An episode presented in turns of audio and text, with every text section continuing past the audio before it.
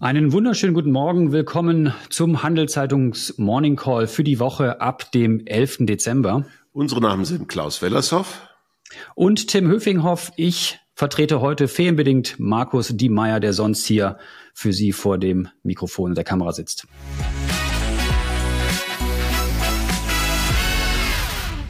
Und wie immer wollen wir Ihnen einen Überblick geben über die wichtigsten Entwicklungen in der Wirtschaft. Guten Morgen, Klaus, an dich zu dieser frühen Stunde hier. Ist noch dunkel draußen. Sag mal, was ist denn dir aufgefallen eigentlich in der vergangenen Woche? Ja, eigentlich war es insgesamt eine ruhige Woche und es gab auch sogar gute Nachrichten. Und vielleicht ist das das, was mir aufgefallen ist, Tim. ähm, also fangen wir an mit Montag. Schweizer Inflation 1,4 Prozent, äh, auch in der Kernrate 1,4 Prozent. Das ist, glaube ich, eine, eine, eine, gute Nachricht. Wir wollen ja keine Inflation. Wir wollen nicht, dass wir noch höhere Zinsen kriegen. Nein, da macht ganz offensichtlich der starke Franken äh, seine Arbeit äh, für die Nationalbank. Wenn man nämlich genauer hinschaut, dann sieht man, bei den Inlandsgütern ist die Inflation 2,1. Das ist natürlich auch nicht die Welt, wenn man das vergleicht mit anderen Ländern, was da zwischenzeitlich los war. Aber äh, es ist halt doch mehr und äh, der, der eben die Importgüter helfen da äh, helfen auch, die Mietinflation ein bisschen abzudecken. Die ist bei 2,2 Prozent. Also nach vorne betrachtet, doch müssen wir wahrscheinlich damit rechnen, dass es wieder etwas mehr wird, aber das ist, scheint ja ertragbar. Dienstag, die Stimmung bei den amerikanischen Dienstleistern ist ein bisschen rauf, also noch eine gute Nachricht. Donnerstag dann Nachrichten aus China zu den Importen und Exporten. Exporte plus 0,5, Importe immer noch minus 0,6. Das hört sich wieder so ein bisschen normaler an. Und wenn man ganz großzügig ist, so in Vorweihnachtslaune, ist das vielleicht auch ein bisschen eine gute Nachricht, die wir dort gesehen haben. Auch wenn die übrigen Wirtschaftsnachrichten aus China schwierig bleiben. So haben wir am Wochenende zum Beispiel Inflationsrate bekommen.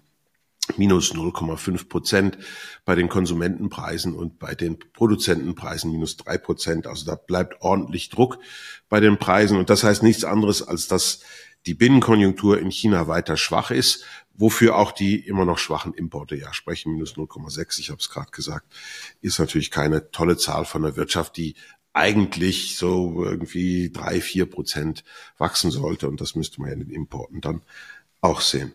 Am Freitag dann noch mehr gute Nachrichten. Der amerikanische Arbeitsmarkt, 199.000 neu geschaffene Stellen.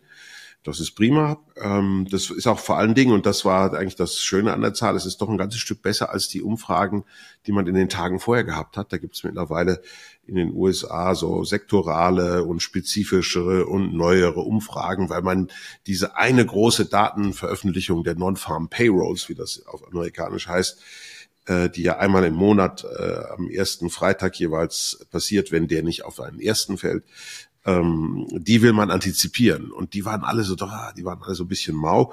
Vielleicht sind die Zahlen auch nicht ganz so gut, wie es da in der, in der Gesamtzahl von 199.000 zum Ausdruck kommt, denn, denn da steckt auch noch so ein paar Sonderfaktoren drin. Also der Staat hat relativ stark eingestellt.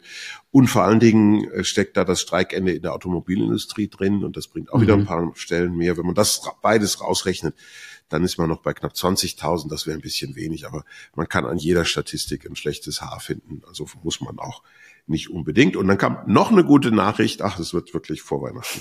Die das Konsumentenstimmung ging nämlich dann auch nochmal rauf. 69,4 ist der neueste Wert. Das ist nicht, ähm, das riecht nicht nach Wachstum, aber es ist nicht mehr tiefste Depression. Und das ist ganz, ganz gut. Und ich glaube, wir kennen auch den Grund, warum es raufgegangen ist. Und der ist auch nicht schlecht, denn es liegt im Wesentlichen daran, dass die Ölpreise runter sind. Und die Amerikaner sind aufgrund ihrer, ihrer schlecht isolierten Häuser, ihrer viel zu großen Autos, ich weiß, ich bediene hier Klischees, äh, sind da sehr sensitiv darauf, was äh, Öl, Gas und Benzinpreise tatsächlich machen. Also ich fasse zusammen, es klingt eher positiv. Ja. Bleiben wir doch mal kurz in Amerika, Klaus. Du hast es erwähnt, die Arbeitsmarktdaten in den USA am Freitag. Ich habe so ein bisschen den Eindruck, der eine oder andere Börsianer, der hatte sich diese Zahlen angeschaut und hat überlegt, hm, die sind ja doch etwas ähm, ganz gut ausgefallen und ähm, die Notenbanken, die hätten vielleicht gehofft, dass sie nicht so gut ausfallen und dann vielleicht ein Argument bekommen, die Zinsen noch weiter zu senken. Aber gut, äh, so ist die Lage eben. Tendenziell äh, habe ich so den Eindruck an den Aktienmärkten, da sind viele Börsianer in einer Situation, wo sie jetzt gerade sagen, es gibt eine Zinsrallye an den Börsen. Die Kurse, die laufen ja relativ gut und die sind ja auch schon stark gestiegen. Aber wie gesagt, die Debatte dreht sich natürlich jetzt sehr stark darum, wie die Zinsen sich entwickeln. Und das ist natürlich insofern ein wichtiges Argument, weil sie eben Rückenwind für die Aktienkurse geben können. Du, was mir noch aufgefallen ist, ist der Ölmarkt. Du hast es erwähnt, da läuft es ja auch recht gut. Und das könnte natürlich auch ein Argument sein für die Notenbanken, wenn sie die Inflation ähm, eben eindämmen wollen, dass sie dann sagen, hey, an den Ölmärkten läuft es gar nicht so schlecht, die Preise sind niedrig. Das könnte auch ein Argument sein, wie es weitergeht. Dann noch zu den Börsen, da läuft es ja auch recht gut. Die Aktienkurse steigen. Ähm, damit zum Wahnsinn der Woche zu dir. Ja, der Wahnsinn der Woche. Äh, ich, ich fürchte, ich bin da ein wenig repetitiv unterwegs. Ich, ich komme nicht drüber hinweg, was da im Norden von uns passiert. Äh, das hat zum einen äh, was mit dem Bahnstreik der Deutschen Bahn zu tun. Ich fand schon das ein Wahnsinn, dass wenn es ein bisschen schneit in München, da sollte man ja eigentlich darauf vorbereitet sein. Das ist doch auch im Süden, so wie wir dass man dann den Bahnverkehr tagelang einstellt, das fand ich schon verrückt. Aber es dann noch relativ spontan mit 24 Stunden Vorankündigung die Lokführergewerkschaft entschieden hat, dass sie unbedingt noch streiken müsse vor Weihnachten und, äh, und dann Donnerstag, Freitag der Streik kam. Das fand ich dann schon irgendwie auch noch absurd. Das kennen wir nicht in der Schweiz. Nee, und vor allen Dingen auch nicht so, ich glaube, da würde keiner machen, direkt nachdem der Laden sowieso stillgelegen ist. Nochmal, das ist ja so, wenn ein Boxer angeschlagen ist und der, der, der ist schon nach, geht schon in Richtung Planke und du haust nochmal drauf. Das kann man ja nicht bringen. Äh, ja. Noch schlimmer ist aber, jetzt kommt der eigentliche Wahnsinn, die Forderungen von den Lokführern. Und dabei will ich nichts gegen Lokführer sagen. Die sind bestimmt unterbezahlt und, und haben einen schweren Beruf und äh, erleben im Schnitt, äh, denke ich, auch einmal im Jahr was ganz, äh, in, in ihrer Karriere mindestens etwas ganz Schreckliches. Äh, da will ich, ich will gar nichts sagen, aber dass man so einen Streik ansetzt vor dem Hintergrund einer Forderung, die, wenn man sie auf Stundenlohnbasis umrechnet, ähm, mhm. 30 Prozent Lohnerhöhung gleichkommt. Das finde ich schon recht happig. Also es setzt sich zusammen aus einer Einmalzahlung, einer äh, normalen Lohnerhöhung von 17 bis 20 Prozent, je nach Tarifgruppe, und dann noch eine Arbeitszeitverkürzung von 38 auf 35 Stunden. Das ist schon relativ verrückt und, und die Bahn hat darauf auch ziemlich schockiert reagiert, denn die, die vielen tausend neuen Lokführer, die sie einstellen müsste, um die Arbeitszeitverkürzung aufzufangen, hat sie eh nicht und die Züge fahren ja eh schon kaum noch, zumindest in Richtung Schweiz. Vielleicht mögen die auch einfach nicht, dass die SPP es viel besser tut. Ich muss gestehen, ich bin schon lange nicht mehr mit der Bahn gefahren, in Deutschland auch nicht. Ähm, aber du hast recht, aus Nutzersicht ist das natürlich auf jeden Fall ein Trauerspiel, wenn man auf die äh, Dienste der Deutschen Bahn angewiesen ist, wenn man selber nicht fährt, aber auf Twitter oder auf X, wie es mittlerweile heißt, verfolgt, wie viele andere Menschen dort sich überall äußern, meistens negativ oder im Bekannten- und Freundeskreis immer wieder erzählen, wie spät sie unterwegs sind.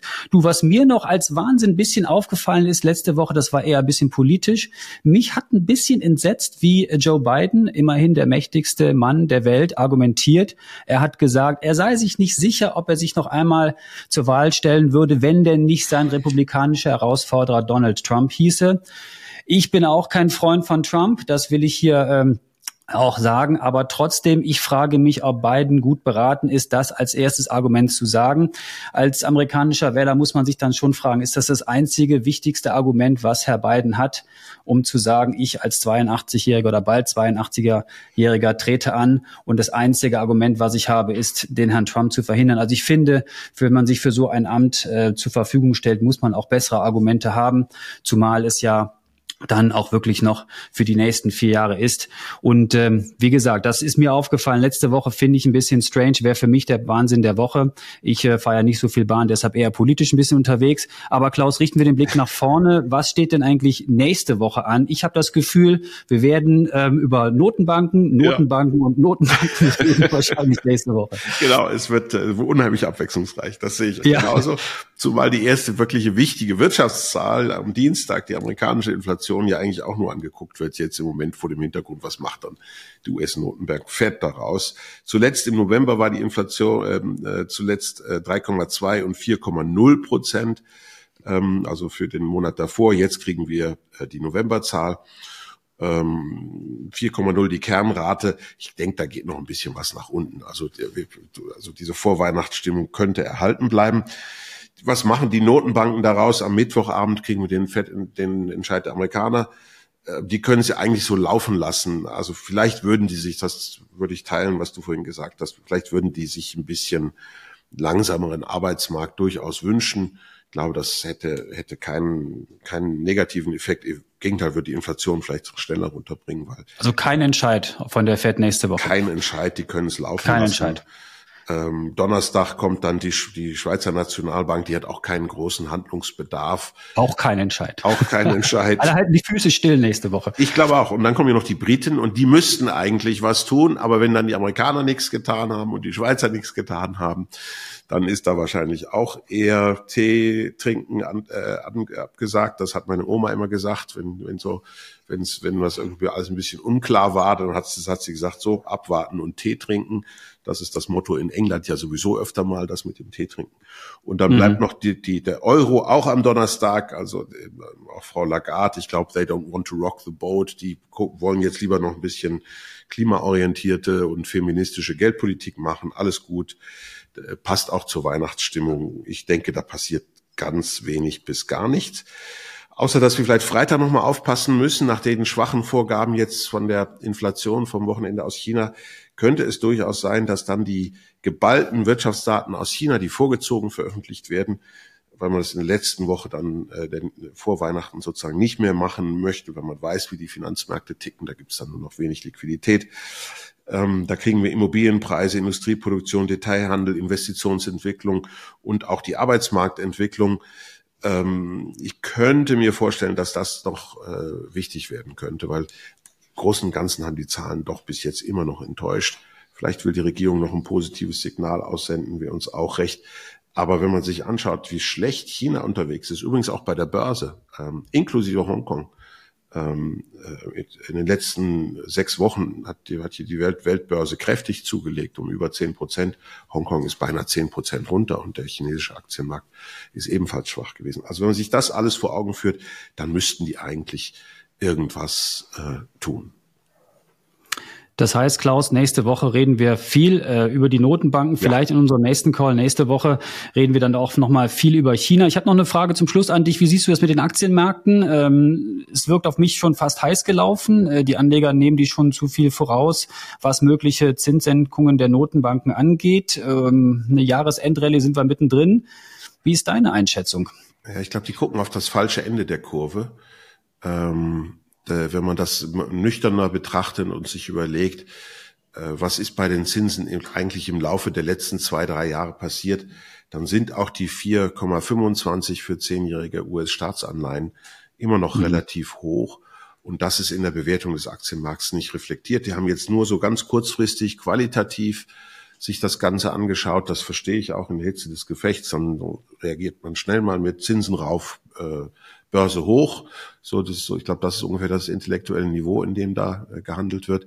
Wenn man das dann einmal durchrechnet, und das macht man, wenn man ein bisschen mehr Zeit hat, und das könnte man auch über Weihnachten zum Beispiel, dann wird man feststellen, dass das im Moment mit dem jetzigen Niveau der amerikanischen Börse, der vielleicht auch der europäischen Börse, nicht so richtig aufgeht. Das sind keine attraktive Zahlen. Die Leute vergessen immer, es gibt jetzt ja eine Alternative. Die Alternative heißt Geldmarkt. In der Schweiz hat der, äh, der äh, Schweizer Aktienindex ja dieses Jahr auch eher enttäuscht. Und ich hätte die ganze Zeit über im Geldmarkt Geld verdienen können. Ich bin ja, was kriege ich jetzt aktuell? 1,70 für drei Monatsgeld.